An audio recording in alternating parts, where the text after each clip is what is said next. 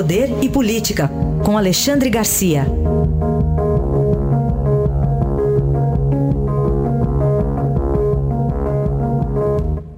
Oi, Alexandre, bom dia. Bom dia, Carolina. Vamos falar sobre o presidente Bolsonaro, que chamou os jornalistas durante o fim de semana para conversar na casa e, enfim, estabelecer ali um, um diálogo depois da sexta-feira? Pois é, depois da sexta-feira, quando ele perdeu a cabeça, né? Eu tenho um amigo que um dia me mandou um recado assim: cuidado, sou como fósforo.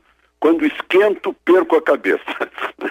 o, o, na, na sexta-feira foi aquele diálogo lá na hora que ele corrigiu o tamanho do empréstimo que ele fez a Queiroz, que disseram que era 24. Ele disse: não, eu emprestei 40. Aí o repórter, com, com é, ao não acreditar, né, perguntou, tem comprovante? Aí ele se irritou, né? falou aquele, aquela história do comprovante, teu pai, tua mãe e tal, uhum. tua cara, mas no dia seguinte ele revelou ter, ter se arrependido da grosseria. Né? Convidou os repórteres para entrarem no Palácio Alvorada e acabou dizendo que quando a cabeça não está no lugar, ele alopra. Eu queria dar o meu testemunho aqui de quarenta e tantos anos em Brasília com presidentes. Né? Figueiredo, por exemplo, aloprou também em Florianópolis e avançou para cima de um manifestante que queria, queria agredi-lo, né? o presidente Figueiredo. O Itamar Franco, uh, quando me ligava, uh, foi o presidente que mais me deu informações. Né? Ele me ligava e eu chamava de presidente, obviamente, e ele corrigia. Eu sou, eu sou Itamar, eu não sou presidente. Sinto muito, o senhor é o presidente da República. E assim vai continuar a nossa conversa. Né? O, o presidente Fernando Collor, quando era governador de Alagoas, vinha para Brasília na representação de Alagoas, com, convidava jornalistas para dividir a conversa, uísque e charuto. Depois que assumiu, ele estendia o braço para ninguém chegar perto, né? na hora de cumprimentar.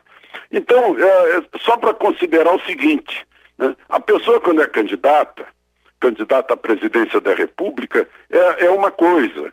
Quando, quando é eleita, é, a, assume uma segunda personalidade. Não é que vá mudar, que vá, vá, vá ser hipócrita e vá mudar. Não, é que assume outro ente, é, que é o ente de presidente da República. Já não representa mais os seus eleitores representa todo o povo brasileiro. Então, é, é uma, é uma outra, é, digamos assim, um outro tipo de atitude que precisa ser adotada com mais formalidades. Né? É mais ou menos isso que a gente viu o dia da informalidade na sexta-feira e no sábado outra informalidade, mas corrigindo os, os deslizes uh, do dia anterior. Uh, vamos ver daqui para frente se o presidente vai ou não permitir que a cabeça saia do lugar. Alexandre, e como é que vai terminando esse ano do presidente Bolsonaro na relação com o Congresso? Pois é, se a gente olhar os números, né, uh, bom, houve muito, muito, uh, muita forma de receber eh, políticos, né? mais de, de, mil audiências entre ele, o ministro Ramos, né? com políticos, com deputados, com senadores, com prefeitos. Né? Mas os números de, de resultado, o governo mandou 70, 72 projetos para lá e teve aprovados 20% desses. Né? Então, se a gente comparar com Lula, por exemplo, Lula aprovou no primeiro ano 46% do que mandou. Fernando Henrique aprovou apenas 12%. E eu lembro ter comentado com o presidente Fernando Henrique se não era o caso de mandar tudo de uma vez só, no início de governo, aproveitando os votos ainda quentes, né? é, a pressionar a Câmara e o Senado. E ele me disse, não, essas coisas têm que ser discutidas uh, lentamente e tal. E aí os resultados não vieram. Agora mesmo na Argentina, o novo presidente, Alberto Fernandes, né, uh, aprovou um plano de emergência, plano de, de, emergência econômica na Câmara e no Senado. Né.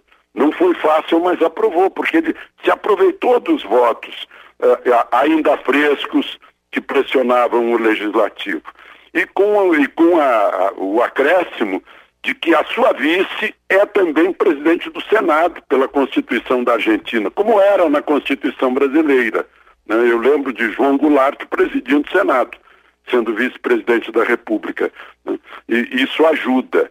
Então, é, esperar muito acaba tornando as coisas mais difíceis. Né?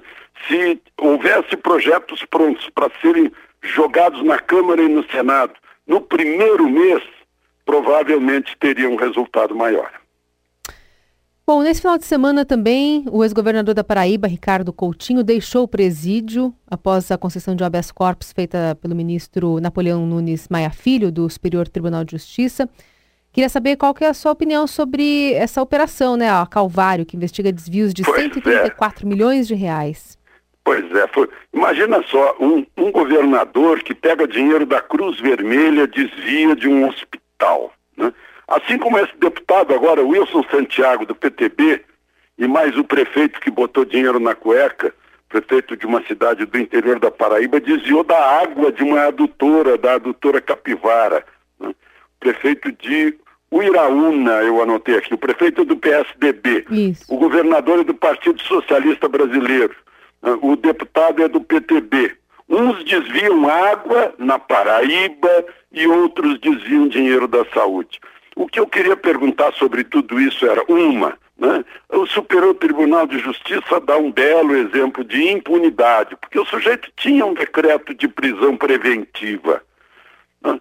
Se, foi, se, se um juiz achou que deveria ser preso preventivamente, para não alterar provas, para não prejudicar a justiça, porque ele foi solto. Né? Segundo lugar, não estaria o nosso Código Penal com penas muito, muito, muito pequenas, muito boazinhas para esse tipo de gente, sujeito que tem mandato dado pelo povo para ser governador, para ser prefeito, para ser deputado, né? e comete, comete um, um, corrupção, eu acho que não é o, o, o simples, a simples punição prevista no Código Penal. Tem que ser multiplicada por dois ou três. Isso é uma agravante. Ele usou o mandato que o povo lhe deu para se locupletar. Então é muito mais grave. É, essa é a necessidade que o Congresso Nacional parece que não está entendendo, que é preciso aumentar a punição para a corrupção, né?